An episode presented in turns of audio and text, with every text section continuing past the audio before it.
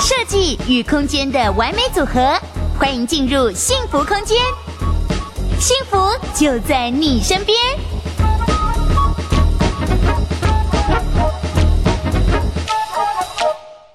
众朋友，大家好，欢迎收看幸福大直播，我是今天的主持人丁丁。首先要先跟大家介绍一下我手边两位美女，欢迎我们的 Ting 跟 San。Hello，大家好，我是 Ting。Hello，大家好，我是 San，我们是地产秘密课。是的，今天非常荣幸邀请到 Ting 跟 San，因为呢，我们地产秘密课他们呢是非常专业的地产专栏作家，然后看看过上千个案子了，对不对？对。哦，然后最重要的是现在哦，他们的 Podcast 非常的红，因为里头分享了很多很专业的资讯，不管是你在买房，或者像之前有一则燕屋的，好像也是跟我们今天要聊的也会有一点关系。我们以买屋小白要买预售屋的话，要注意什么事情呢？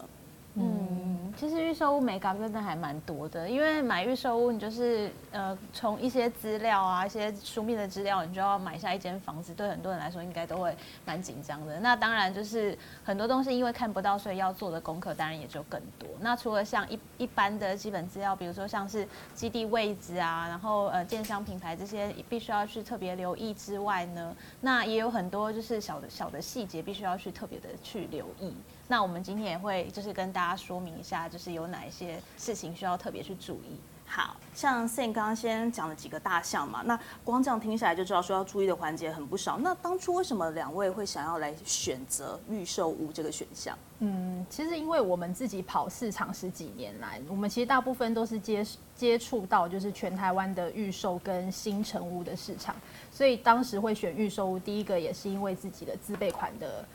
呃，状况对，那因为其实大家知道，就是买新成屋就是必须一口气要拿出两成的自备款，但是买预售屋的话，呃，也许工程期这三年期间，你可以去凑足这个两成的自备款，所以当时我也考虑预售屋，也是因为自己资金的上的运用的问题，对。然后另外预售屋其实有个好处就是可以客变，等一下晚一点 San 也会讲客变这个部分，对，大概是这样。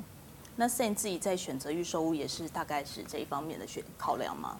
对，因为其实买预售屋，当然它的付款就是会比较轻松，然后因为它的就是还没盖嘛，所以格局你可以依自己的需求去做弹性的运用。那如果对于那种就是对格局规划有自己想法的人，其实预售屋其实可以省下一些钱，因为你如果是买中古屋，它格局都已经固定了嘛，那你可能就还需要敲墙再重做，其实就有一点浪费钱。嗯、对，没错。嗯，所以如果今天大家跟地产秘密课一样，这两个主轴很重要，都是考量够。屋的选项的话，就可以来选预售屋，对不对？对。那开始决定我们要入手预售屋，那要注意一些什么事情？刚刚有讲到几个大项，那是不是也就经验两位各自帮我们分享一下？嗯，呃，就是在预售屋的部分，我们也会特别的，呃，有几个可能大家可能比较不会注意到的部分，可以跟大家分享。那第一个呢，就是在建商品牌的部分。那因为其实现在建设公司还蛮多的，尤其是在市场好的时候，常常就会出现那种就是呃第一次出来推案的建商，嗯、或者是一案建商，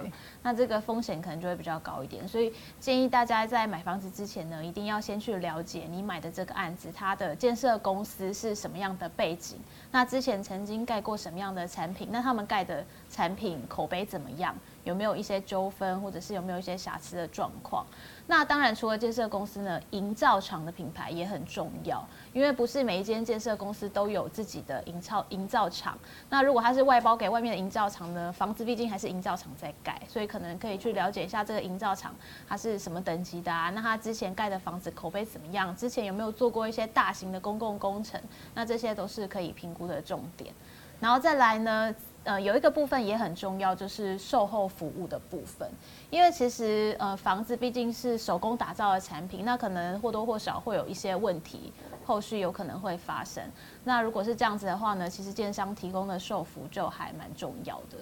那像我们就知道有建设公司呢，它的售后服务呢是做得非常的到位，它是对房子，不是对屋主。就是说，你这间房子未来不管是转手给多少个屋主，你只要这个房子有问题，你都可以去找这个建设公司，他会来帮你做一些维修跟处理。所以，像我们知道这间建设公司，它的呃，就算是中古屋的物件，它的行情都会比一般的就是同区域差不多等级的中古屋都会。呃，稍微高一点点这样子。嗯，了解。所以说，像刚刚 Sam 帮我们讲到三个重点，你要看建商品牌、营造商品牌，还有售服这一块，对不对？那这一点，Tim 那个我们的 team 有要补充的地方吗？我觉得主要是因为现在其实预售案有很多建商，他可能因为市场好嘛，现在是卖方的市场，所以他可能呃不会盖接待中心，他可能会直接在一个店面销售。那店面也知道说它的空间不够大，所以没有办法做样品屋，所以你只能靠一个平面图就去决定到底要不要买这间房子。所以要特别留意它，第一个是它实际的基地位置，然后一定要去跟他要一个全区的平面图，然后去看一下你该户的格局。因为现在市场上多半都是小宅案，那小宅案就会有个问题，就是单层可能十几户、二十户，那可能只有共用三部或两部电梯，其实就会有。呃，之后可能住起来就会有一些对塞车的 状况。如果你又是上下班要赶八点的，你会很痛苦。所以格局平面图一定要特别留意，尤其是小平数，通常会夹在呃这个全区里面可能比较不好的一个呃，就夹在中间，所以你可能只有单面采光，或者厕所没有开窗，所以这个要特别留意，对。大概是格局的部分要留意这样子，对，嗯，好，所以刚刚讲到说，我们从大的一个大方向的品牌要去认识之外，其实开始往里头看，就要去注意它的格局。那你看一下我们这个简报，先刚刚恭喜我们 Sam。新屋 交屋了，那那赶快来分享一下，这是你目前里头的状况，是不是？对，这是这是我对燕 对，现在还蛮工业风的。这是我燕屋那天就是去拍的，那就是蛮对蛮空的。那它这个坪数大概是三十坪左右啦。那目前因为什么东西都还没进去，加上因为我客变有退掉一些东西，所以大家可以看到是有一些水水泥地板的部分露在露在那里，就是都还还没有开始弄这样。所以刚好今天找 Sam 来跟我们分享，也刚好他都正在处理这些相关的流程顺序哈，所以有很多细节跟很贴身的建议都是可以非常棒的给大家的。那刚刚讲到说，其实呃要注意的事情之后，那我之前自己去看屋的经验就是，有时候一进去啊，然后一大堆的资讯，代销人员可能会巴拉巴拉巴拉讲好多介绍。那像你们自己还会去跟代销人员这边请教一些什么细节吗？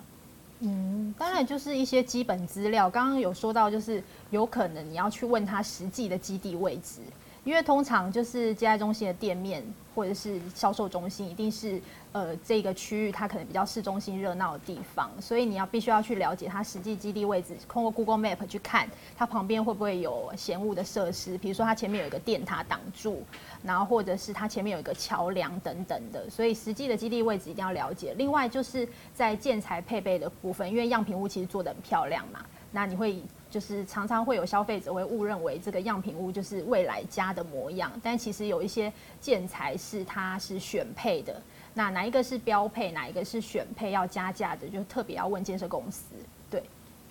所以像我们现在看到这个简报秀出来的内容，也是你们会去从上面做功课的地方，是不是？对，我们非常强烈的建议大，就是每一位购物客要踏进任何一间接待中心之前，一定要对行情有基本的认识。嗯、那因为其实现在政府有实价登录嘛，加上现在有实价登录二点零，其实房价都还蛮透明的。那我们有一些比较常用的那个查价格的一些网站，就是包含就是呃政府也有实价登录的系统，但这个就是乐居是我们比较常用，我们觉得蛮好用，可以推荐给大家，因为它的那个价格就是还蛮清楚，就是帮你把那个车位都扣掉，然后拆成平均的单价，然后让你可以很清楚的看到。然后我觉得它还有一个功能非常的方便，就是它有一个抽屉式的房价。就是把这个社区的每一栋、每一楼层的每一个户别的价格都很清楚的标示在上面，就像你要买那个演唱会门票一样，这一区特 A 区三千八，就是什么都很清楚的标示在上面。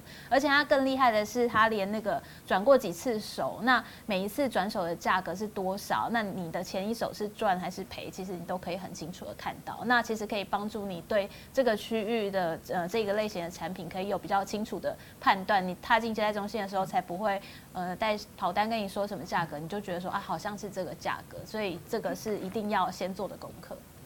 因为我们最近才跟那个创办人易农录了对录了 podcast，就是来讲那个全台十大的涨幅区，二零二一年。想知道的话，也可以 follow 一下我们地产秘密客的 podcast，宣传。对对对对 对。其实就是易农哥，其实他还蛮认真在做这个网站的。然后我发现这个网站其实他真的是以呃实际使用上面真的比呃政府的查价网站更人性化。对，而且整个界面啊、资讯的透明度都是你们很推的。对，好，那刚刚讲到说买预售物要注意的事情之后呢，我们刚刚有讲到说问代销人员的细节了。那接下来是不是要来跟我们聊一下？就是说其实慢慢的走到一个点之后，就是开始。金额的问题了，大家刚刚有讲到说，其实买预售物很大的一个考量，也是例如说你在一开始付出的金额等等的，所以在例如说贷款的一些陈述啊，然后或者是溢价啊，就在于付钱这一块，或者就像之前好像也知道说有一些流程上面要注意的事情，是不是也跟我们分享一下？我觉得可以先让大家知道一下预售屋整个的买卖流程啊，那它其实。后面这那个这个表格就还蛮清楚的，就是你先去赏屋，然后看到喜欢的案子之后，你就先付定。付定完之后呢，就要先付一个大概十趴左右的定签开，这样。那接下来呢，就是还会有大概十趴左右的金额，就是在这个盖这个房子的期间，你要去缴这个工程期款。那接下来就是走那个房贷的程序，这样。所以不像买中古屋，你可能一开一开始就要把前面的这个二十 percent 就要直接拿出现金来来付款。所以我我们才会觉得说买预售屋对。那个呃，购买者来说，其实一开始的负担是会比较少一点。然后呃，找完工程期款，房子就差不多盖好了嘛。那这个时候呃，或者是快要盖到你家的时候，你可能就会收到建设公司会有一个客变的通知，然后就会跟你说，哎，如果你家要变格局的话，请在呃几月几号的期限之前跟建设公司联络。那如果都不理他，他就当做你就是认同这个呃他们规标准的这个格局，他就会照标准的格局跟你做。那一旦做好之后，你就。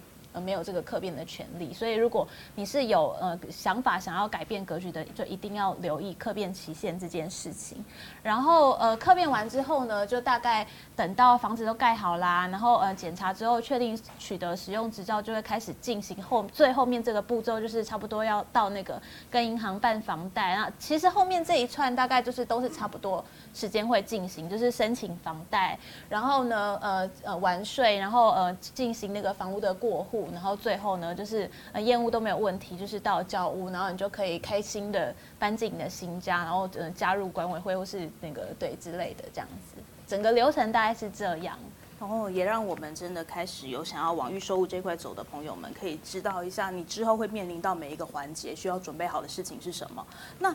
也有一些就是之前我有看过，大家会有疑虑的是签本票，它会发生在哪个环节？那那个部分是会有危险还是怎么样吗？哦，这个可以先跟大家稍微说明一下，因为我们后来才知道说，原来很多人不知道买预售屋会有这一步，因为以前的人大家听到签本票就会觉得很紧张，好像要被绑去什么废弃工厂，然后眼睛蒙住，然后要剁手指什么的。有就是有一天建设公司打给我说。哎，那个主助理差不多可以来签本票的时候，我脑内就是浮现这个画面。其实没有，因为为什么要需要进行到签本票这个步骤呢？是因为你如果要去办房贷，那就是你必须要有房子嘛。所以建设公司呢就会先把房子过户给你，但是呢，他房子过户给你，你房贷还没下来，你没有办法付钱给他，那这个时候建设公司其实也会有风险嘛，因为你你也你也可能可能就是带着已过户的房子就消失了，他也会担心，所以你签这个本票就是呃作为一个呃算是一个保障，就是